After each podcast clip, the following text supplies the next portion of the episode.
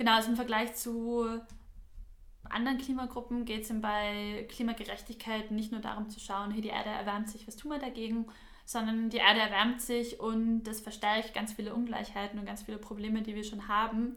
Wie können wir in dem, was wir verändern, diese Ungleichheiten gleich mitnehmen und eigentlich eine Welt schaffen, die diese Ungleichheiten halt nicht reproduziert oder stärker macht?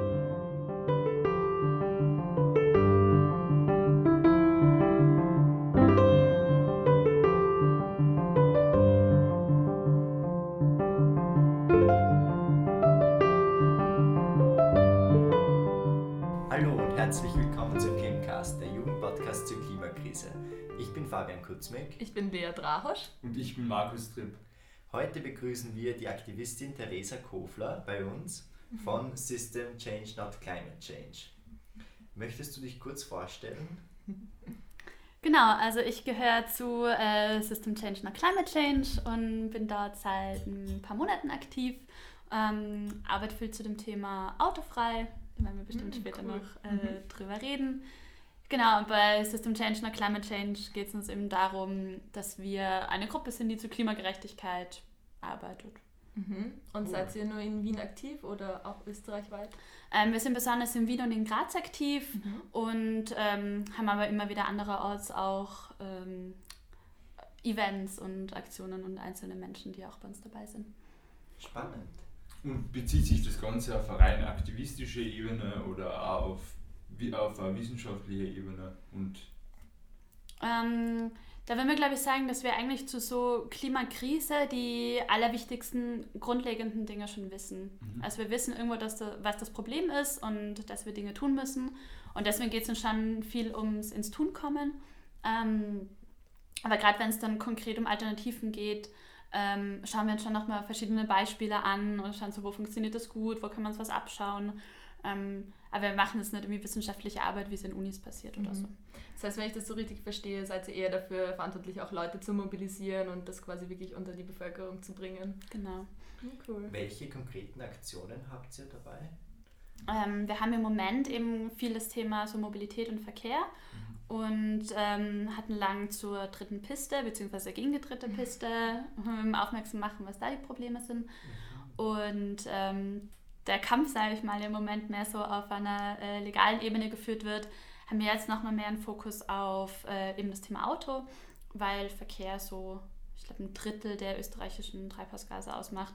Das heißt einfach so eigentlich einer der allergrößten Blöcke, ähm, die verantwortlich sind für die Klimakrise in Österreich. Und genau, deswegen schauen wir besonders eben auf das Thema auch in Städten, weil Städte sich irgendwo anbieten, weil dort viel alternative Infrastruktur auch einfach schon da ist. Also wir müssen in Städten nicht diskutieren, ähm, mhm. Fahrradwege und Öffis, weil meistens ist es irgendwie zumindest schon ansatzweise da. Mhm. Äh, genau.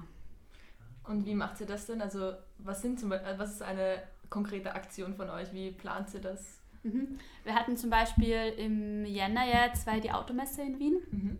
Ähm, die Automesse ist eigentlich was vollkommen Verrücktes, weil da neue Autos verkauft werden und irgendwie alles Lösungen auch ansatzweise für die Klimakrise halt dargestellt werden. Und da hatten wir diese aufblasbaren Dinos. ähm, und sind mit denen in, der, in und vor der Automesse rumgelaufen, äh, um ihm zu zeigen, dass das Auto eigentlich ähnlich veraltet ist wie Dinos und irgendwo auch mal aussterben wird, früher oder später. Ähm, genau, da geht es einfach darum, so, weil ja das Auto auch noch mit so ganz vielen positiven Dingen assoziiert wird. So mit Freiheit, die können wir einfach reinsetzen und überall hinfahren und äh, es hat auch ja, einfach noch ein sehr positives Bild zu dem Thema Auto irgendwie da ist und das gleichzeitig aber eben ein Drittel der Treibhausgase ausmacht. Insofern muss sich was ändern. Und da versuchen wir eben den Diskurs zu brechen und da den zu verändern. Wie würde man das da zum Beispiel schaffen, überhaupt im ländlichen Raum ein positives Narrativ zu schaffen, weil da sehr viele auf das Auto beharren? Ja, ähm, da müssen wir ehrlich sagen, also wir haben immer einen Fokus auf Städte im Moment, einfach auch, weil wir halt als Gruppe in Städten organisiert sind und schwieriger ist für uns irgendwie auch so von außen irgendwie auf den ländlichen Raum mhm. drauf zu schauen und da was zu machen. Da ist natürlich umso klarer, dass da mehr in öffentliche mhm. Infrastruktur investiert werden muss und vor allem erstmal die Abhängigkeit vom Auto irgendwo wegkommen muss. Mhm. Ähm, und ich glaube trotzdem, dass gleichzeitig einfach eigentlich auch ein Leben ohne Auto sehr viele positive Vorteile bringt. Also dann schon, keine Ahnung, ich muss nicht müde von der Arbeit irgendwie noch mich voll auf der Autobahn im Stau konzentrieren und bin eigentlich unfallgefährdet. Mhm. Ähm, so, also es gibt ja durchaus auch Dinge, die das, glaube ich, positiver machen. Und aber gleichzeitig zum Beispiel sowas wie ein Carsharing-Modell ähm, haben, mhm. damit die Leute trotzdem noch am Wochenende, weiß ich nicht, irgendwie einkaufen, oder so. einkaufen gehen können oder zu ihrer Lieblingskletterwand fahren können, wo kein Bus hinfährt. Also ähm, genau, das heißt ja nicht, dass irgendwie von heute auf morgen alle Autos weg müssen, aber es muss auf jeden Fall irgendwie voll schnell sehr viel weniger Autos geben. Mhm. Und wenn wir jetzt da nochmal so ein bisschen einen Schritt zurück machen, weil, also System Change, not Climate Change, ähm, ich weiß nicht, ob sich viele Zuhörer darunter was mhm. wirklich konkret vorstellen können.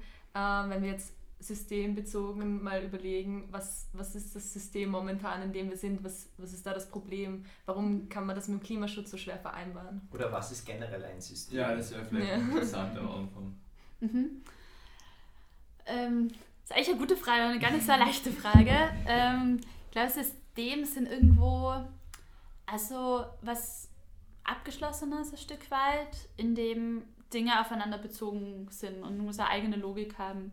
Und das kann dann das eine Familie sein, das kann eine Uni sein, das kann das Ökosystem sein, das kann das politische System sein und es kann eben das Wirtschaftssystem mhm. sein. Mhm. Und bei System Change und Climate Change geht es eben ganz viel um diese wirtschaftliche Grundlage und also um das wirtschaftliche System und um aber auch zu hinterfragen, wie das eben andere Systeme auch beeinflusst, wie eben zum Beispiel das politische System, aber vielleicht sogar das Familiensystem, wenn irgendwie, äh, keine Ahnung, ähm, weil sich da gewisse Dynamiken dann auch dort zeigen. Vielleicht kommen wir eher am besten nochmal darauf zurück und warum ist das System jetzt, in dem wir sind, so schädlich für den Klimaschutz? Ähm, genau, also das Wirtschaftssystem, das wir gerade haben, das kapitalistische System, ähm, hat eben so Grundbausteine wie ähm, es gibt ein Privateigentum an Produktionsmitteln und es werden am Markt Güter ausgetauscht und dieser Markt soll möglichst frei von irgendwelchen externen Eingriffen sein. Und dadurch entsteht so eine Art Wettbewerb am Markt, dass das beste Produkt gewinnt. Und das Beste heißt irgendwie, dass möglichst effizient produziert wird, dass es möglichst billig ist, ähm, dass zum Beispiel äh, eben natürliche Rohstoffe nicht teuer sein sollen, dass man nicht viel Geld für Recycling oder für ähm, Entsorgung, Entsorgung sowas, und so ja. bezahlen muss, genau. Und gleichzeitig ist eben durch die ähm, durch diesen Wettbewerb kommt eben auch diese Wachstumsdynamik irgendwie rein, dass man ähm, eben um sich als Unternehmen auch im Laufen zu halten, halt immer größer werden muss, um eben auf diesem Markt auch gewisse Vorteile zu haben. Und das heißt dann eigentlich auch, dass man so einem Wirbel drin ist, wo immer mehr Rohstoffe, immer mehr Rohstoffe, immer mehr Rohstoffe und immer mehr Umweltbelastung und Schmutz halt in diesen Kreislauf reinkommen. Und weil immer dieser ständige Wettbewerb da ist mhm. und dieser ständige Wachstumszwang da ist, ist es halt super schwierig, gleichzeitig die Natur und die Umwelt irgendwie zu entlasten und zu sagen, wir machen hier einen ordentlichen Klimaschutz. Und zusätzlich ist eben noch halt dieser Wunsch da, irgendwo im Kapitalismus, dass sich der Staat eigentlich raushaltet. Mhm. Und das soll, er soll halt in diesen Markt gar nicht eingreifen ja. und deswegen ist allein auch schon auf der Ebene, Schwierig. also es ist so intern sozusagen der Druck da, dass die Umwelt möglichst ausgebeutet wird für mhm. den Profit und gleichzeitig ist es eben für die politische Ebene eigentlich voll schwer, da richtig einzugreifen, weil das System das eigentlich einfach gar nicht mag, so wie es aufgestellt ist. Ja, stimmt. Also das System momentan so, wie es ist, beutet einfach extrem. Also es hat eine lange Zeit funktioniert und jetzt langsam sind wir an dem Punkt angekommen, oder eigentlich wir waren schon an dem Punkt, wo es einfach nicht mehr weitergeht und auch die Ressourcen jetzt begrenzt sind und wir jetzt einfach umdenken müssen. Und das macht ja auch von der sozialen Ebene Sinn. Ja, weil es basiert viel auf Ausbeutung mhm. zum Beispiel auch. Genau, es ist nicht nur die Natur, die ausgebeutet wird, ja. sondern es sind auch mhm. die Menschen, die mehr halt dieser Wirtschaft eigentlich dienen sollen und weniger die Frage gestellt wird, hey, bringt die Wirtschaft eigentlich den Menschen umgekehrt mhm. auch was? Oder geht es eigentlich in erster Linie darum, eben besserer Wettbewerb, mehr Wachstum und gar nicht so, dass mehr die Menschen Profit. davon mhm. genau, haben? Und wie denkt ihr da als System Change in die Zukunft? Also wenn ihr sagt, ihr wollt das System verändern oder zumindest versucht es gerade ähm, und wollt möglichst viele Leute da mitnehmen, aber was sind da, also habt ihr Alternativen dazu? Weil es ist schon schwierig, jetzt ein komplettes System, worin wir aufgewachsen sind, zu verändern und sich jetzt auch eine Alternative zu überlegen, die funktioniert. Genau, also ich glaube, die erste Herausforderung ist schon einmal überhaupt darüber nachzudenken, dass es mhm. Alternativen überhaupt geben kann. Ähm, weil es das System auch irgendwie voll ja, geschafft hat, mhm. das als alternativlos darzustellen. Also es ist auch so dieser berühmte Spruch irgendwie, there is no alternative, äh, der da aus England kommt, ähm, wo sie eben einfach die Leute, die jetzt von dem System profitieren, halt es auch stark in unseren Köpfen verankert haben, dass wir glauben, es gibt keine Alternative dazu. Stimmt. Mhm. Und du hast ja zu Beginn auch schon gesagt, ein System ist ein etwas Abgeschlossenes mhm. und ein, ein System ist ja eigentlich auch da, um zu funktionieren und nicht um verändert zu werden. Ja. Ja, vor allem man müsste mal über den Rand mhm. hinausblicken, also aus diesem abgeschlossenen System heraus. Und ich meine, was ist da dann? Das muss man sich ja dann komplett neu überlegen, theoretisch. Und ausprobieren wahrscheinlich. Genau, und da glaube ich, muss man irgendwie mutig sein und ähm, uns vielleicht auch ein bisschen von dem Bild verabschieden, dass wir uns jetzt die perfekte Alternative überlegen und dann damit drauf zulaufen, sondern es wird irgendwie nur Schritt für Schritt mhm. gehen. Und es gibt, also bei System Change ist so, dass wir schon viel halt auf so einzelnen thematischen Ebenen dann auch denken und uns irgendwie anschauen, zum Beispiel eben so autofreie Städte ist Option, ähm, wie am Land weniger Autos, wie zum Beispiel im Thema Energie, über Energiedemokratie, dass Energie mehr bei einzelnen Haushalten liegt mhm. und weniger so in großen Atomkraftwerken produziert wird.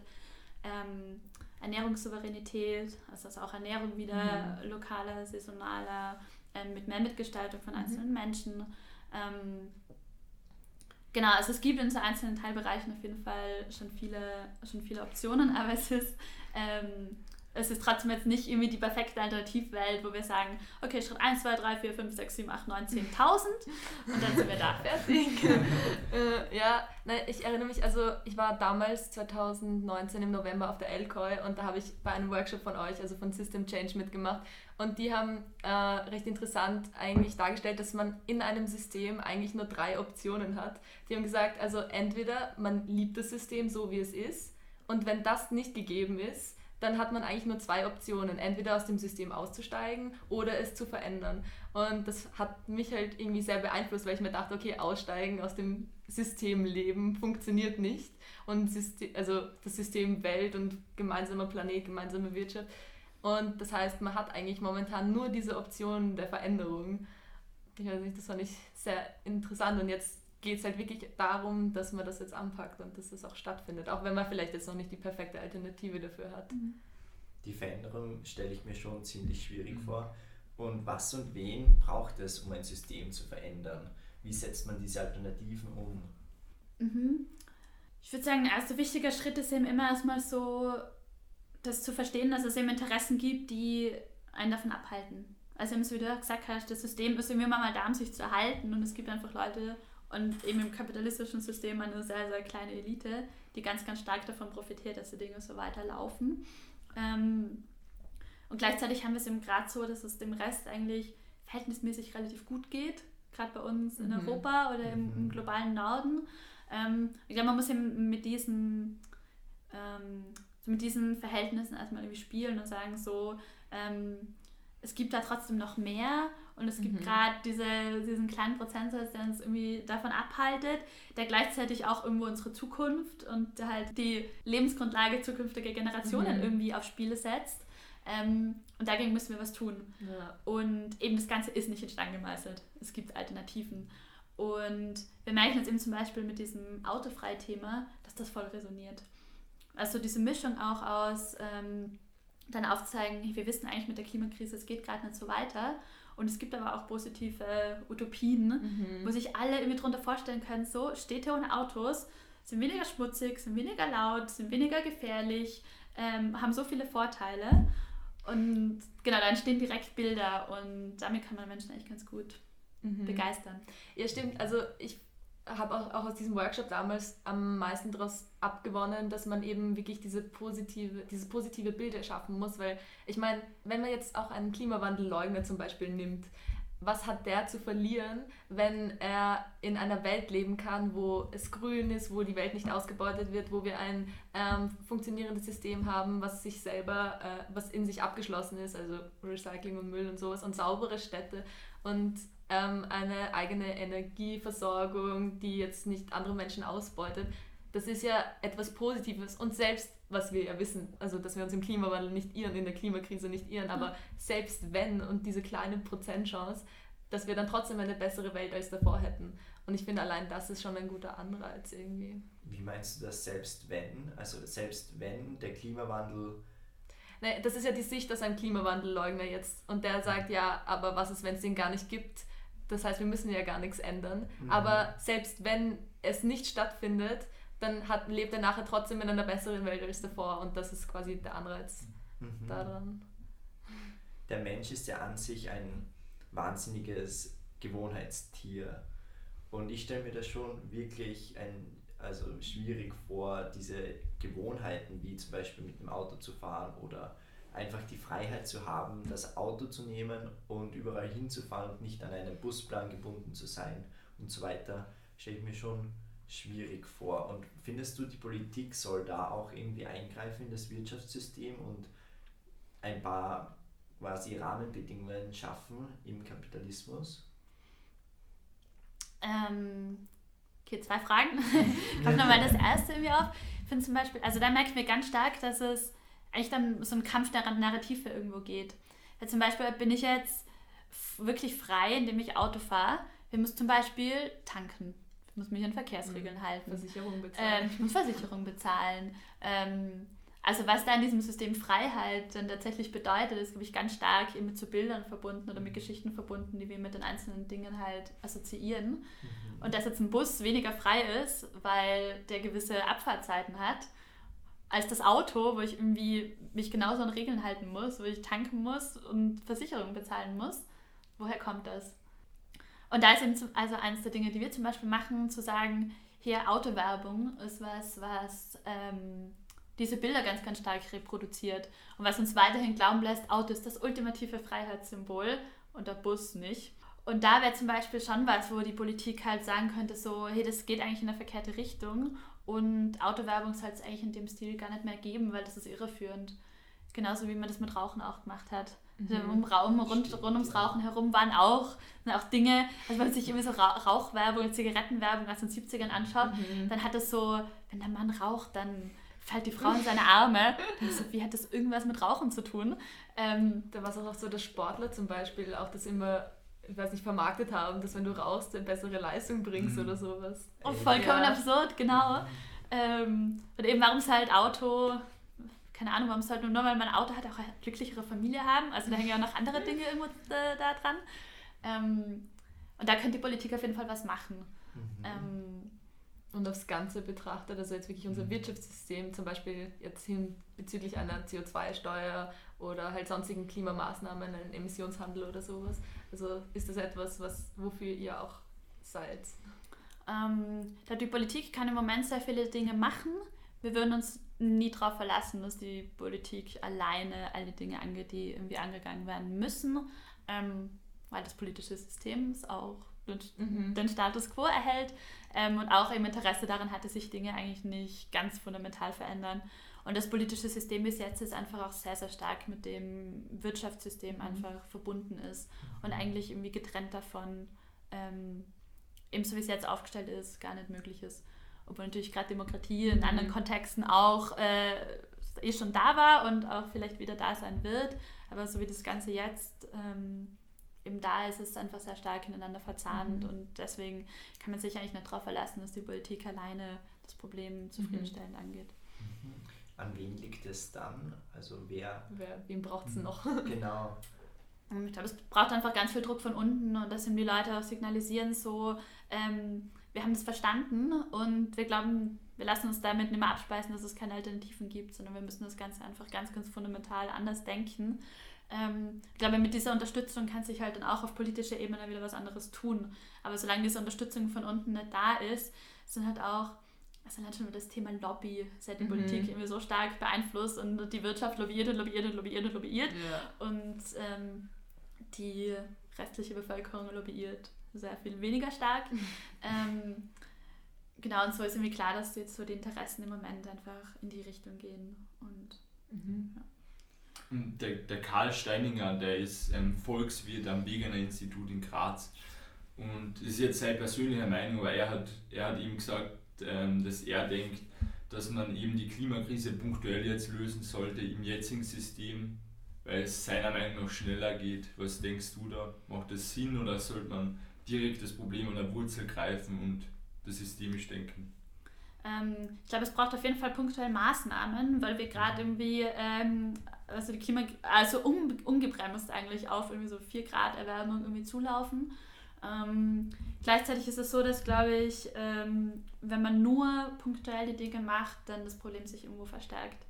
Und es ist halt so wie, ähm, ihr kennt es bestimmt, dieses Beispiel, man macht die Wohnungstür auf und Wasser fließt einem entgegen und mhm. man wird irgendwie anfangen, erstmal irgendwie nur das Wasser aufwischen, anstatt einen Wasserhahn mhm. zuzudrehen. Ah, okay. Ähm, das ist das Bild, das mhm. mir da einfällt. Ähm, mhm. weil wir werden immer, also dieses kapitalistische System, da ist einfach die Ausbeutung von Natur ist so stark da und das Gegennarrativ, was da oft kommt von Leuten, ist, ja, die Technologien werden das lösen. Mhm. Also wir werden irgendwann mal Technik haben, die ist so gut, dass wir nicht mehr so stark davon abhängig sind, natürliche Ressourcen mhm. zu benutzen. Ähm, ja, eh vielleicht, aber eigentlich wissen wir auch seit eben den 70ern, dass es irgendwie Klimakrise ist und ich sehe nicht, dass in den letzten 50 Jahren zum Beispiel Technologie sich so mhm. stark verbessert hätte. Also das Argument greift einfach nicht so gut. Und deswegen verlasse ich mich auch nicht drauf, dass in den nächsten 50 Jahren, also wenn in den nächsten 50 Jahren gleich wenig passiert, dann ist es definitiv nicht die Lösung. Ja, da fällt mir auch immer das Beispiel der erneuerbaren Energien ein, weil ich meine, wie lang gibt es die jetzt schon? Die Technik ist schon da und trotzdem haben sie die letzten Jahre, vor allem auch unter der letzten Regierung, so viele Probleme gehabt, ähm, am Markt quasi standhalten zu können und sich gegen diese großen Lobbymächte durchzusetzen. Und da fehlt halt eben meiner Meinung nach echt der Druck aus der Bevölkerung. Und der kommt, also dieser Druck aus der Bevölkerung kann natürlich dann auch die Technik äh, motivieren, neue Technologien eben herauszubringen. Aber von alleine ist es meiner Meinung nach nicht marktfähig, weil auch das dann zu viele Leute kaufen, also zu wenige Leute kaufen würden und damit sich es nicht lohnt für Unternehmen in solche Technologien zu investieren. Du hast vorhin erwähnt, dass wir gerade auf dem Kurs sind, ähm, also auf dem Kurs zu einer 4 Grad Erwärmung sind. Was genau ist daran so schlimm? Was passiert, wenn die Erde sich um 4 Grad erwärmt? Ähm, ich glaube, das Schlimme ist fast so ein Stück weit, dass wir gar nicht so genau wissen, was dann passiert. Mhm. Ähm, das heißt, irgendwo ähm, verstärken sich dann die einzelnen Effekte von dieser Klimakrise so stark gegenseitig, dass wir unsere Vorstellungskraft ein Stück weit sprengt man spricht ja auch oft von diesen unvorhersehbaren Kettenreaktionen, die genau. dann auftreten. Und also man sollte wirklich das Problem in unserem System an der Wurzel anpacken. Und zum Beispiel viele Menschen beruhen ja auch darauf, dass man irgendwann Technologien hat, die CO2 aus der Atmosphäre nehmen und aufsaugen und nicht irgendwie, sie denken gar nicht an die Möglichkeit oder an die Option, weniger CO2 auszustoßen. Ja, mir fällt da immer dazu ein, dieses System Thinking, also dieser Begriff, den habe ich eben damals aus diesem Workshop aufgeschnappt, dass man halt echt, wenn man ein Problem hat, irgendwie erstmal sich das anschaut, einen Schritt zurückgeht und das Ganze irgendwie auf ganzheitlicher Ebene betrachtet, weil es gibt halt so viele Aspekte, die man nicht berücksichtigt und ich meine, auch die Klimakrise ist ähm, eine, also da werden auch genauso der globale Süden immer noch ausgebeutet und so und dass man da das System dann verändern muss und dass man da aber auch auf diese Leute Rücksicht nehmen muss. Und ich finde, ein ganz großer Punkt ist da, diese Leute anzuerkennen, den globalen Süden. Ich weiß nicht, also ich habe gehört, bei der, also bei der Klimakonferenz jetzt auf den COPs ähm, in Madrid war sie jetzt, ähm, dass da die ganzen Inselstaaten, die jetzt untergehen, auch gar nicht wirklich anerkannt wurden. Und das ist ja, das, das sind ja trotzdem viele Menschen, deren Leben dort am Spiel steht. Und wenn dann große Mächte oder der globale Norden sagt, naja, mir wurscht, ich will trotzdem mein Wirtschaftssystem behalten und ich will weiter dort ausbeuten, dann sieht man, dass es auf jeden Fall einen Systemwandel auch braucht. Das ist keine Frage, aber. ja, ich denke, was ich da vielleicht noch hinzufügen möchte, ist, dass man das auch vielleicht kritisch sehen muss, eben, dass die Klimagerechtigkeitsbewegung mit der Greta Thunberg ein weißes Gesicht bekommen hat also eine sehr weiße und privilegierte Bewegung ist, wie man dann auch bei dem Beispiel in Davos gesehen hat, bei der, ähm, Welt, beim Weltwirtschaftsforum, wie die wie eine Woman of Color, eine Klimagerechtigkeitsaktivistin, ähm, eben bei dem Bild ausgelöscht worden ist. Ah ja, stimmt, ja. Rausgeschnitten ah, ja, worden stimmt, ist. Ja. Das die Vanessa Nakate. Ja, und da, ist, da kommt nämlich eben für mich wieder dieser Begriff des System Thinkings, mhm. dass man da eben wirklich jeden mit inkludieren muss. Also ich weiß nicht, für mich hat das System Change da sehr geprägt. Ich weiß nicht, vielleicht magst du auch den Begriff noch ein bisschen genauer erklären, was damit gemeint ist. Mhm. Äh, ja, gern. Ähm, ich glaube, Klimagerechtigkeit versucht eben eigentlich genau das und ist natürlich überhaupt noch nicht perfekt und hat viele gute Intentionen und auch viel interne Auseinandersetzung, ähm, gerade an den Stellen, wo es noch nicht so gut funktioniert. Ähm, genau, also im Vergleich zu anderen Klimagruppen geht es bei Klimagerechtigkeit nicht nur darum zu schauen, hey, die Erde erwärmt sich, was tun wir dagegen, sondern die Erde erwärmt sich und das verstärkt ganz viele Ungleichheiten und ganz viele Probleme, die wir schon haben. Wie können wir in dem, was wir verändern, diese Ungleichheiten gleich mitnehmen und eigentlich eine Welt schaffen, die diese Ungleichheiten halt eben nicht reproduziert oder stärker macht und eben die, äh, dass der globale Norden so viel besser dran ist auf verschiedenen Ebenen als der globale Süden ist da definitiv ein ganz starker Teil davon. Ähm, ich glaube, das mit Greta Thunberg ist irgendwie passiert, hat sich niemand, mhm. ähm, hat niemand geplant, hat niemand gedacht.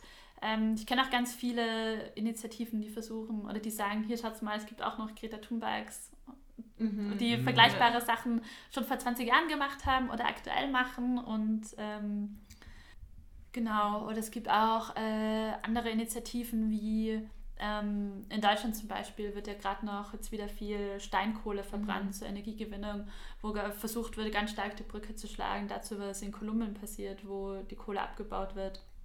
Ähm, um da so diese Kämpfe miteinander zu verbinden und darauf aufmerksam zu machen, ähm, dass es eben genau da diese Zusammenhänge gibt und man das oft, ich, wenn man in Deutschland Strom anschaltet mhm. oder vielleicht sogar bei uns einen Strom mhm. anschaltet, weil ja. wir ihn importieren, ähm, gar nicht daran denkt, dass es dafür gibt in Kolumbien, die deswegen umsiedeln müssen oder wo Menschenrechtsverletzungen stattfinden. Deswegen.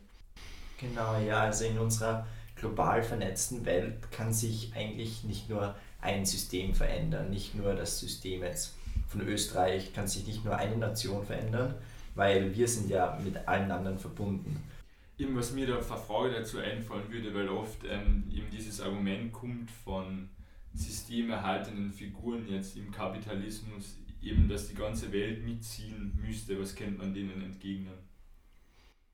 Den Menschen, die das System erhalten wollen? Ja. Oder? Also das immer entgegnen, ein einzelner Staat kann jetzt nicht das System verändern, wenn andere also. Länder nicht mitziehen ähm, ich glaube, mit gutem Beispiel vorangehen mhm. ist immer gut. Also wenn es nicht, äh, wenn nicht an manchen Stellen einfach schon aufgezeigt wird, dass es möglich ist, ähm, dann wird es nicht funktionieren. Eben weil, also ich glaube, so dieses Bild dieser Alternativlosigkeit ist was, was mich ganz oft umtreibt, mhm. dass ich mir merke, so, dass das so in unsere Köpfe eingebrannt. Ich glaube, wenn es eben, ähm, wenn einzelne Länder oder meinetwegen einzelne Dörfer oder einzelne Unis oder Schulen oder Familien vorangehen, dann hat das immer Vorbildwirkung. Und dann wird das immer irgendwann mal ähm, andere Menschen auch mitnehmen können. Ja, da können wir dir eigentlich auch dieselbe Frage stellen wie der Katharina Rogenhofer. Ähm, wir haben sie damals gefragt, ähm, wie ist das Motto unseres Bundeskanzlers zu vereinbaren mit, also das Motto Grenzen und Klimaschützen.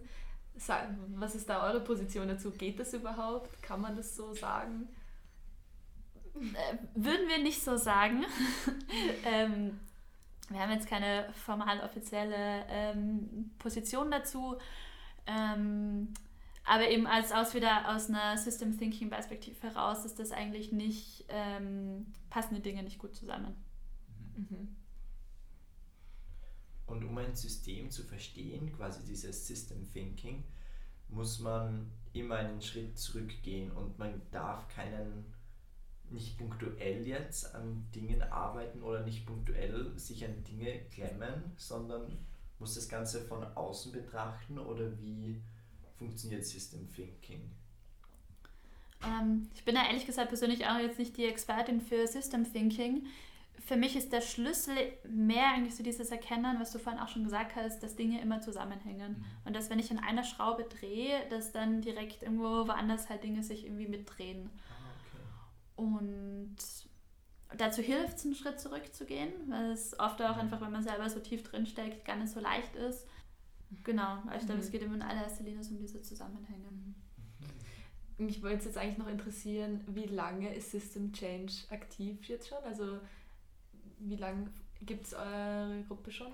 Seit 2015. 2015, also jetzt eh schon fünf Jahre fast. Und wie viele Leute seid ihr? Ähm, wir sind in Wien so, ich würde sagen 40 Leute, die so laufend sehr aktiv sind. Noch so ein größerer Dunstkreis an Leuten, die immer wieder mal dabei sind oder so einzelne Dinge organisieren. Und in Graz gibt es auch noch ein bisschen eine kleinere Gruppe. Cool. Und habt ihr ein konkretes, also euer Ziel derzeit ist es, dass die Städte autofrei werden. Habt ihr da irgendwie so ein, ein bestimmtes Jahr in, im Auge oder? Ähm, ähm, also, dass die Städte autofrei werden, ist sozusagen eins von mehreren Zielen. Ah, okay. Ähm, wir sind im, also haben gerade so zwei Themenschwerpunkte mit der Autofreie und der dritten Piste. Also bei der dritten Piste ist ganz klar, es soll nicht gebaut werden. Und bei dem Thema Autos ist es so, dass Wien autofrei wird. Ein Ziel, das noch ähm, keinen festen Zeitrahmen hat. Ähm, auch, dass in Werbung verboten wird, ist ein anderes Ziel. Ähm, wir wollen auch, dass zum Beispiel keine neuen Schnellstraßen gebaut werden. Mhm. Ich weiß nicht, wie sehr ihr dieses Lobau-Beispiel Ja. kennt, aber ähnlich wie die dritte Piste, so geht einfach gar nicht und soll auf gar keinen Fall kommen. Ähm, und dann ist gleichzeitig auch noch wichtig, dass, und da kommt das Thema Klimagerechtigkeit wieder rein, in all diesen Umbauten eigentlich niemand leidet. Und gerade in der Autoindustrie sind ja, hängen ja auch ganz viele Jobs dran. Mhm. Und deswegen ist so Just Transition auch ein Schlagwort, das einfach ähm, halt zum Ziel geworden ist und ganz wichtig ist, dass ähm, dieser Wandel eben nicht auf dem Rücken von den Arbeiterinnen und Arbeitern Mhm. ähm, ausgetragen wird, sondern direkt auch einfach zum Beispiel in der Autofabrik schon überlegt wird, Mhm. wie können wir eigentlich ähm, Mobilität irgendwie Nachhaltig gestalten. nachhaltig gestalten und Und Ja. wie würdet ihr das dann genau an diese Leute vermitteln? Also wenn ihr als Aktivistengruppe herkommt und ich meine natürlich wahrscheinlich nicht mit dem Finger auf sie zeigen, aber wie erklärt man jemanden, der jahrelang halt in diesem Bereich arbeitet und dessen Einkommen davon abhängt, dass da jetzt was sich verändern muss? Oder wie bringt ihr das an die Leute? Ähm, wir hatten jetzt in Graz gerade ein Beispiel äh, bei der Magna-Fabrik, wo ähm, sehr viele oder vor allem noch SUVs hergestellt werden, die ja noch schlimmer sind als normale Autos. Ähm, und da ist eigentlich irgendwie ganz klar, und das kommt auch relativ gut an, zu sagen, die Klimakrise ist so sehr da, dass in zehn Jahren das Thema Auto sowieso schwierig ist. Also so oder so sind diese Jobs irgendwo gefährdet. Und dort ist dann sogar noch ein bisschen furchtbarer, weil die Firmenleitung da schon angekündigt hat, dass wenn die Umweltauflagen unter Schwarz-Grün strenger werden, dass sie dann ins Ausland abwandern. Also da sieht man auch, wessen Mhm. Interessen da, also ob es Mhm. der Firmenleitung wirklich um die Arbeiter geht, ich glaube eher nicht. Ähm, genau, das heißt also gerade äh, eben in so Branchen, die jetzt oder bald eh schon so stark von der Klimakrise betroffen sind, sind diese Jobs ähm, so, oder so in Ja. Gefahr. Und je früher wir jetzt anfangen, uns halt darüber Gedanken zu machen, ähm, dass das umgebaut werden kann, desto gestaltbarer ist dieser ganze Prozess noch. In zehn Jahren stehen wir irgendwo schon sehr viel näher an einer Katastrophe und dann wird es sehr viel schwieriger, das irgendwie cool und partizipativ zu gestalten. Und jetzt ist halt so allerletzte Minute, um das irgendwie noch auf die Reihe zu kriegen. Und es kommt auch ähm, dann altersmäßig unterschiedlich an. Also je länger Ja. Personen schon eben in diesem Rat auch drin waren und da schon gearbeitet haben, desto schwieriger ist es auch, das irgendwie zu vermitteln und dann zu sagen, also jeder, der in zehn Jahren sowieso nicht mehr arbeitet, der ist auch weniger offen natürlich für solche Sachen. Mhm. Also jemand, der jetzt gerade erst angefangen hat zu arbeiten, sich natürlich denkt so, hey, ich möchte eigentlich in 30 Jahren vor allem einen Job haben, ob das jetzt unbedingt Auto bauen oder Züge bauen oder Fahrräder bauen ist oder ganz was anderes. Ähm, vielleicht zweitrangig. Mhm. Ja, ich finde auch, man vergisst einfach oftmals, dass auch in diesen neuen Maßnahmen ja eigentlich auch viele Jobs stecken. Also ich meine, bei den erneuerbaren Energien, Energien zum Beispiel jetzt, wenn wir jetzt die Kleinwasserkraft in Österreich ausbauen oder die Photovoltaik oder sonst irgendwas, die Wind, Windkraft, dann sind da ja irrsinnig viele lokale Jobs, die da ähm, geschaffen werden.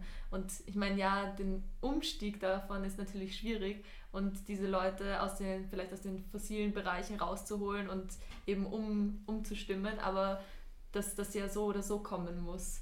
Das heißt, man kann sich da jetzt nicht wirklich drauf ausreden, ja, die Jobs sind ein Argument, aber sie sind halt nicht in der Zukunft relevant. Genau, ja, diese Umstrukturierung ist Mhm. eigentlich unumgehbar. Stimmt. Ja, ja.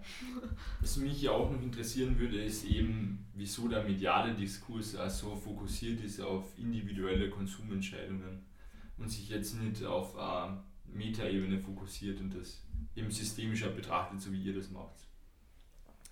Ich glaube, es liegt genau daran, dass halt die Menschen, die da an den Hebeln sitzen, irgendwo profitieren davon, dass sich die Dinge nicht fundamental ändern. Ja. Genau, und es ist schon, also letztlich ähm, ist natürlich nicht so, dass äh, ein struktureller Wandel irgendwie individuelles, individuelles Konsumverhalten zu verändern irgendwie ausschließt oder so. Aber es ist halt ein Stück weit gefährlich, sich nur darauf zu fokussieren.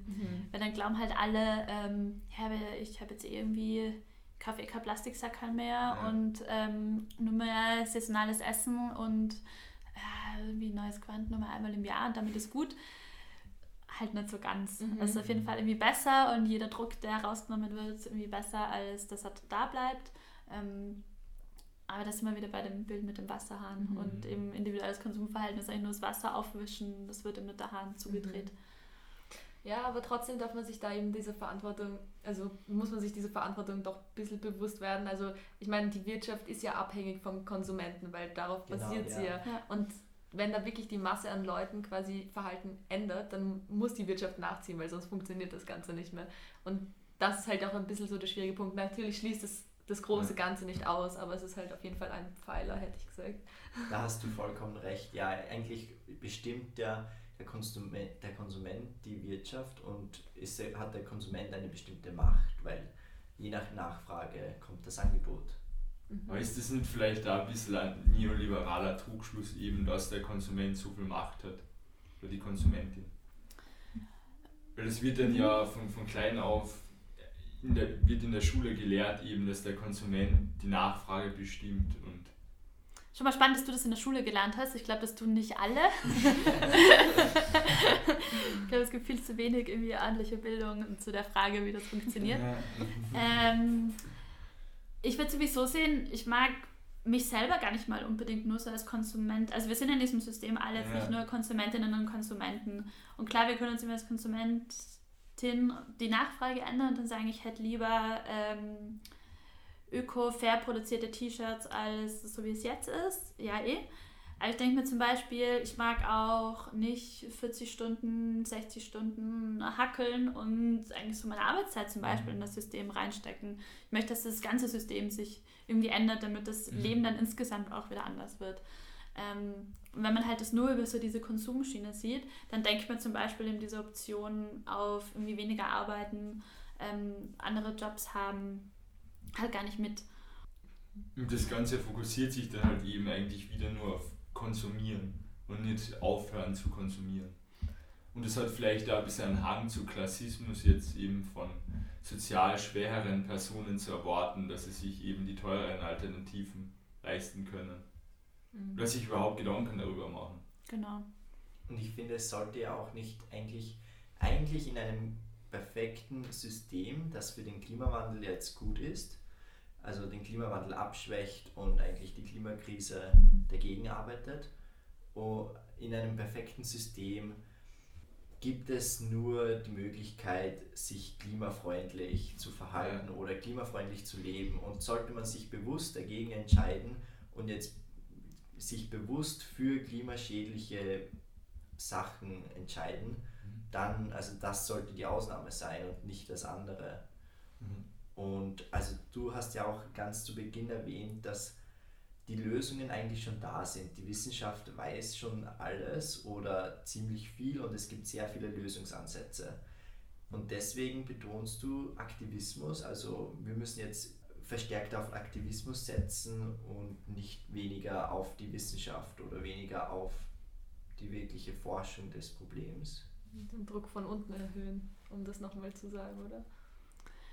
Genau, also ich möchte nicht irgendwie die Wissenschaft äh, da äh, ihre Rolle absprechen oder so. Ich glaube, nur die, die zentralsten Dinge wissen wir eigentlich schon irgendwie relativ lange und es geht darum, ins Tun zu kommen. Und schon auch noch irgendwie an verschiedenen Stellen natürlich mit der Wissenschaft zusammen. Also ich glaube, die kann schon auch einen wertvollen Beitrag dazu leisten, wenn wir zum Beispiel unterschiedliche Alternativen dann auch wieder evaluieren und so. Ähm, einfach so zu tun, als wüssten wir nicht, ähm, wie wir das ganze Ding jetzt angehen, ist halt falsch. Okay. Was, was mich noch kurz zu Konsum interessieren würde, eben da gibt es diesen plakativen Satz, um, ähm, There is no ethical consumption under capitalism. Mhm. Ist das jetzt zu salopp formuliert und kurz gegriffen oder könntest du dem zustimmen? Äh, ich glaube, ich würde dem zustimmen, ja. Okay. Mhm. Und was würdest du konkret unseren Zuhörern mitgeben, wenn du sagst, okay, wir müssen jetzt aktiv werden, wir müssen ins Tun kommen? Wie? Für jetzt Leute, die sich auch vielleicht nicht unbedingt damit auseinandergesetzt haben oder auch einfach überfordert sind, vielleicht mit der schieren Anzahl an Problemen. Mhm. Ähm, ich glaube, das allererste ist immer, wenn man sich selber dabei ertappt, zu glauben, boah, das geht nicht und dazu gibt es keine Alternative, sich zu denken, nein, das äh, versuchen uns Menschen einzureden, die, ähm, die gerne hätten, dass alles so bleibt, wie es ist. Und ähm, sich einfach auch trauen, irgendwo ähm, ja, ein Stück weit zu träumen und sich die Alternativen auch auszumalen und äh, drüber ins Gespräch zu kommen. Und ähm, es gibt ja, weiß ich nicht, ist es auf der Arbeit, ist es am Küchentisch, also wir haben ja so viele Gelegenheiten, ähm, erstmal irgendwie über Dinge zu reden und konkretere Vorstellungen zu entwickeln. Und dann ähm, kann es, glaube ich, unterschiedliche Gruppen sein, wo man die Dinge dann reinträgt. Es kann sein, zu System Change zu kommen. Es kann sein, auf die nächste Demo zu gehen. Ähm, es kann sein, im Schwimmverein drüber zu reden. Also ich glaube, eigentlich ist jeder Ort oder fast jeder Ort eigentlich ein guter, um, ähm, um drüber nachzudenken, was, ähm, was ich tun kann. Und ja. Also man sollte der ganzen, dem Systemwandel eigentlich sehr optimistisch begegnen. Ich glaube, es ist immer gut, optimistisch zu sein, aber ich bin auch eher so ein, das Glas ist halb voll äh, und nicht halb leer Typ. Ja. Ähm, weil wenn wir uns zu sehr reinsteigern, dass das ganze Ding eh verloren ist, dann ja. ähm, kommen wir halt auch nicht weiter. Mhm. Und es ist einfach so viel Potenzial, da Dinge irgendwie anzugehen. Und ja, ich denke, weiß ich nicht, wenn wir 100 Jahre zurückdenken, sah die Welt auch noch so anders aus. Ähm, also es gibt einfach wirklich immer eine Alternative. Und da, dazu hätte ich auch eine ziemlich radikale Frage. Findest du, man kann mit Hoffnung mehr verändern oder mit Angst? Um, einen, um ein System jetzt wirklich zu verändern und wenn es schnell gehen muss, so wie es eigentlich passieren muss in der, in der Klimakrise, braucht man dazu Gewalt oder sollte wirklich radikal durchgegriffen werden, um dieses System zu verändern, um das Verhalten der Leute zu beeinflussen? Vielleicht kann ich da noch kurz was einwerfen. Ähm, damals in diesem Workshop haben wir auch darüber geredet, wie schnell kann man ein System verändern. Und wenn wir haben jetzt über so fundamentale Bewegungen gesprochen, zum Beispiel Frauenwahlrecht, ähm, die Antirassismusbewegungen und sowas, ähm, und dass das halt fundamentale Veränderungen im System waren, aber die halt nur auf ähm, sehr radikalen Ansätzen basieren. Also wenn es schnell gehen muss, ist es bis jetzt immer so gewesen, dass das natürlich sehr radikal war. Und jetzt ist halt die Frage, weil die Klimakrise muss jetzt schnell angegangen werden.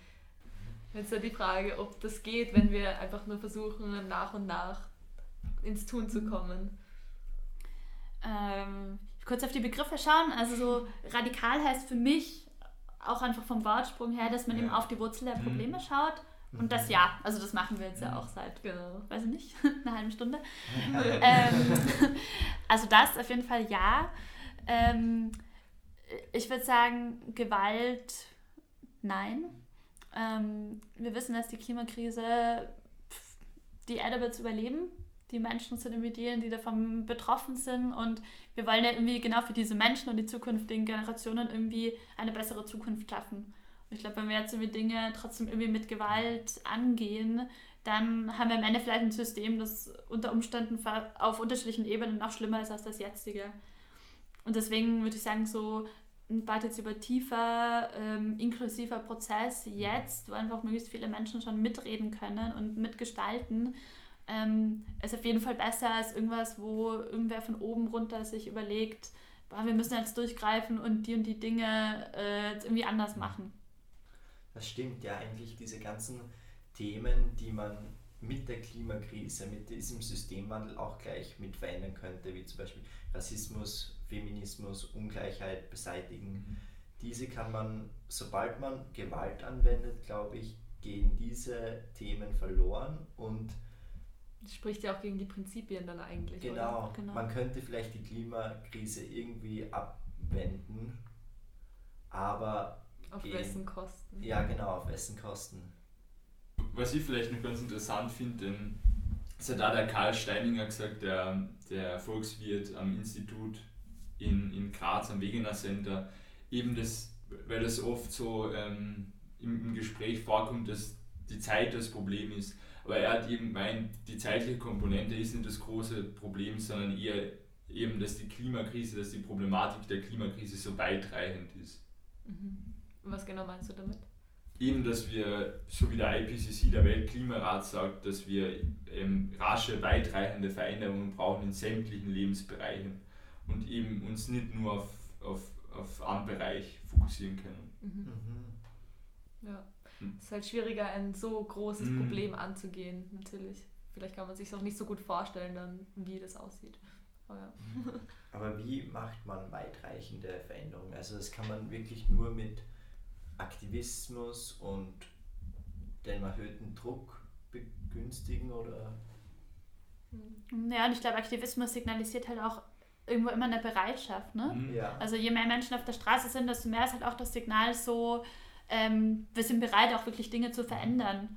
Und nicht irgendwie, bei uns wäre es eigentlich lieber, äh, alles wird so bleiben, wie es ist und äh, die Politik soll mal möglichst nichts machen, so. Sondern je mehr Menschen irgendwie äh, auf Demos sind oder eben auch andere in Sitzblockaden sind, ähm, also nicht Leserbriefe schreiben, äh, Stellungnahmen, mhm. Stellungnahmen ja. schreiben, ähm, vor Ministerium Radau machen. Ähm, desto mehr signalisieren sie ja auch, dass sie bereit sind, Dinge zu verändern und auch in einer Bandbreite die Dinge zu verändern und dann nicht nur zu sagen, mhm. äh, okay, ich bin jetzt irgendwie bereit, weniger Fleisch zu essen, ähm, sondern ich habe einfach das Problem irgendwie an der Wurzel eben verstanden und äh, es ist jetzt hier wichtig, dass ähm, das immer auch anerkannt wird. Ich finde, die Bereitschaft ist da wirklich etwas ganz Fundamentales und was man sich mhm. vielleicht auch noch mitnehmen kann, wirklich, dass man auch zeigt, dass man bereit ist, zu, sich zu verändern und auch zum, dazu beizutragen. Und eben, dass man auch vielleicht die Zukunft nicht nur schlecht sieht, sondern eben auch den, die Klimakrise als Chance für eine bessere Welt dann. Genau, ja. Und wie, wie bringt man Leute dazu, dass sie die ganzen Vorteile vom Systemwandel begreifen und auch wirklich sich dazu dann bereit sind, sich zu verändern und Schritte in diese Richtung zu gehen? Ähm, ich glaube ehrlich gesagt, dass es nicht von irgendwo herkommt, dass im Moment voll viel von den Protesten von jungen Menschen ausgeht. Mhm. Weil es natürlich irgendwie, je jünger man ist und je weniger festgefahren irgendwie gewisse Routinen sind, es leichter ist, die jetzt von vornherein auf eine gewisse Art und Weise aufzusetzen. Ähm, das ist so ein bisschen das eine. Also irgendwie bei jüngeren Menschen ist es eben leichter und deswegen passiert da, ist da glaube ich ja gerade einfach mehr Bewegung. Plus, weil es natürlich irgendwie die noch länger davon betroffen sind.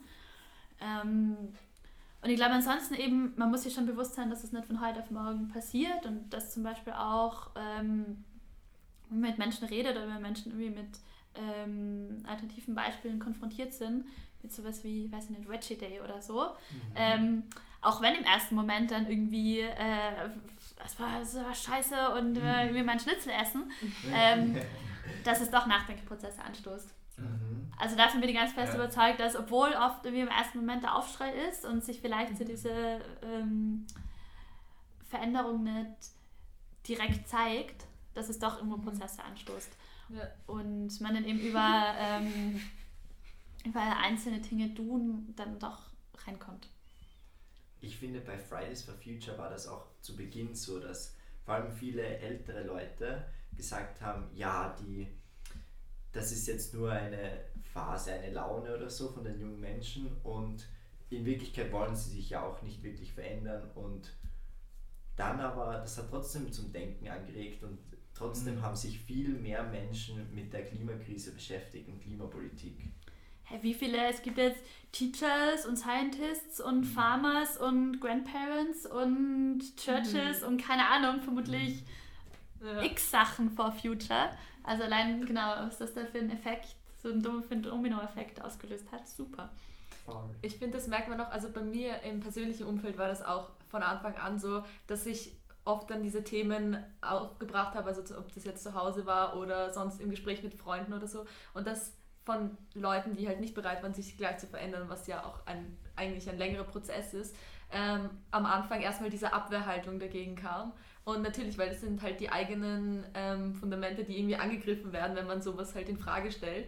Und auch das direkte Gespräch vielleicht jetzt nicht so super konstruktiv war, aber im Nachhinein betrachtet, also dann ist ein halbes Jahr vergangen und wir haben immer wieder mal drüber geredet und dann irgendwann sind die Personen zu mir hergekommen und waren so, hey, ich habe mir jetzt Secondhand das gekauft oder hm, ja, ich überlege eigentlich, ob ich jetzt noch einmal die Woche Fleisch esse oder ob ich wen, wen ich jetzt vielleicht doch irgendwie anders wähle oder sowas. Und das sind halt Dinge, die direkt im Gespräch nicht so erkennbar waren, aber halt nachhaltig eigentlich schon viel bewirkt haben. Auch wenn mir das jetzt nicht aufgefallen ist, sondern eben erst ein halbes Jahr mhm. später. Eben äh, von einer politischen Ebene, das finde ich ganz, ganz interessant. Ähm, dann einer der ersten ähm, Pressekonferenzen nach den Regierungsverhandlungen hat der Sebastian Kurz dann alles Wording Klimakrise verwendet mhm. und eben davor, dass sich quasi nie mit Klimapolitik und Klimathemen beschäftigt und dann, was das gemacht hat, mit ihm ins Gespräch zu kommen über, über Klima und die Klimakrise eben. Das finde ich auch ganz interessant. Mhm. Wenn man sich jetzt konkret bei System Change oder Climate Change engagieren möchte, wie kann man bei euch beitreten? Bei uns gibt es immer wieder Einstiegsworkshops, die findet ihr auf entweder der Website oder auf Facebook. Und da wird mal prinzipiell erklärt, äh, was bei uns so passiert und wie man mitmachen kann. Ähm, und es gibt sehr, sehr, sehr, sehr, sehr viele Möglichkeiten. Also von irgendwie ähm, Facebook-Postings machen zu äh, sich Ziele für autofreie Städte überlegen, zu überlegen, was auf der Fläche der dritten Piste besser passieren sollte, außer dass da eine dritte Piste hingebaut wird, ähm, bis zu sich überlegen, wie wir das Ganze finanzieren oder wie äh, Banner malen und ähm, äh, Essen für eine Demo kochen. Also es gibt einfach sehr, sehr viele unterschiedliche Möglichkeiten. Und wir sind ja eben in einzelnen Untergruppen organisiert und äh, die treffen sich ab März dann immer gleichzeitig mittwochs und ja, es ist eigentlich relativ einfach. Sehr cool. Mhm. Also wenn man irgendwas Gutes bewirken möchte, dann kann man zu euch gehen und hat quasi sehr einen sehr großen Spielraum und auch das zu verfolgen, was man machen möchte. Genau, und bei uns geht es eben eigentlich in all den Dingen, die wir tun, darum, dass wir in dieses Fundament alle teilen, dass wir glauben, dass man eben an der Wurzel dieses Problem ähm, anpacken muss und versuchen eben auch den Diskurs darüber überall reinzukriegen und ähm, immer auch die Aufmerksam dafür, also Aufmerksamkeit dafür zu erzeugen, dass es auch nur Scheinlösungen gibt und wir ähm, ja, uns an die Wurzel des Problems machen und da Alternativen versuchen aufzubauen. Und genau, eine Alternative, die zum Beispiel auch noch aufkommen wird dann, die auch aus System Change heraus entstanden ist, mhm. ist das Klimacamp. Das ah, äh, ja. im Juni dann, mhm. da weiß ich den Termin, vom 5. bis zum 14. Äh, irgendwo in der Nähe von Wien stattfinden wird. Und ein Ort ist, wo zum Beispiel eben genau einfach alle Alternativen, die uns irgendwie gerade möglich erscheinen, schon cool gemacht werden. Also vom Essen über äh, den Müll, über wie der Strom erzeugt wird, ähm, cool. über wie zum Beispiel der Tag gestaltet ist, wie ähm, gemeinsam gekocht wird, wie das Aufräumen gestaltet ist, ähm, wie diskutiert wird, wie viel Freizeit es gibt zum Beispiel. Ja, also da fließen ganz, ganz viele Ideen ähm, da rein, wenn wir mal einfach so eine Woche zur Verfügung haben und die uns so gestalten, wie wir Lust drauf haben, wie machen wir das dann? Und also ein sehr spannender Ort auch, ähm, dem in Berührung zu kommen und eben, der auch halt Vorbildfunktionen, so wie ich es vorher erklärt habe, halt auch haben will. Und weil ganz viele Menschen, äh, also Klimacamps, sind irgendwie so ein bisschen ursprünglich entstanden als so Orte des Widerstands auch, also sind irgendwie aufgebaut worden. Zum Beispiel, wenn irgendwo äh, ein gewisses Projekt ähm, hin hätte, hinkommen hätte sollen, wo die äh, lokale Bevölkerung sich gewehrt hat. Und mittlerweile ist es so, hat es nicht mehr überall so diesen direkten Widerstandscharakter ähm, an den Orten, aber es ist auf jeden Fall noch ein Ort, wo diese Alternativen schon gelebt werden und viel darüber geredet wird, wie man ins Tun kommt und trotzdem Aktionen ähm, dann immer auch ja, also Thema sind. Mit gutem Vorbild voran. Mit gutem ja. Vorbild vorangehen, genau. Sehr spannend. Kann man da als externe, Entschuldigung, dass ich jetzt unterbrochen habe, kann man da als externe Person teilnehmen oder muss man ein Mitglied von System Change und Climate Change sein? Ganz im Gegenteil, je mehr externe Personen da okay. sind, desto besser. Ähm, wir waren letztes Jahr äh, ungefähr 700, glaube ich. Oh, ähm, also es gab auch ja, ein Riesenangebot an ähm, Workshops und äh, Open Stages und äh, sonstigen lustigen Dingen. Äh, ganz viele Debattenräume, ähm, ganz viel Austausch auch einfach so drumherum. Ähm, genau, es ist noch ein bisschen Zeit für, bis dann die Details irgendwie ganz stehen und äh, wir ganz viel Werbung dazu machen werden, aber genau, das wird dann kommen. Sehr interessant. Ja, sehr cool. Also das war jetzt sehr viel Input an deinem Interview, sehr viel neue Dinge. Ich finde, das damit können wir eigentlich schön abschließen, oder? Ja, und ich finde, dieses ganze Gespräch hat einfach die Wichtigkeit aufgezeigt, wie wichtig es ist, dass man den Druck erhöht und jetzt sich selbst engagiert auch und das System von außen betrachtet und nicht auf der Meinung beharrt, dass sich, es eh, dass sich nichts ändern lässt, sondern dass es eh immer eine Alternative gibt. Und dass man das auch vielleicht eben, was für mich, was ich mir da jetzt mitgenommen habe, dass man die Sachen vielleicht einmal unkonventioneller betrachtet und eben von außen und finde es toll, da eben auch Gegenöffentlichkeit zu schaffen, so zu dem Mainstream-Diskurs. Genau, ja, dann herzlichen Dank, dass du heute gekommen bist. Gerne. Danke. Ja, und danke für die Vorstellung auch von System Change. Ja. Es gibt ja eigentlich noch viele andere coole Organisationen, aber es ist mal spannend, auch bei euch hineinzuschauen, was ihr da so genau macht. Und auch an die Zuhörerinnen und Zuhörer. Vielen Dank fürs Einschalten und wir hören uns beim nächsten Mal.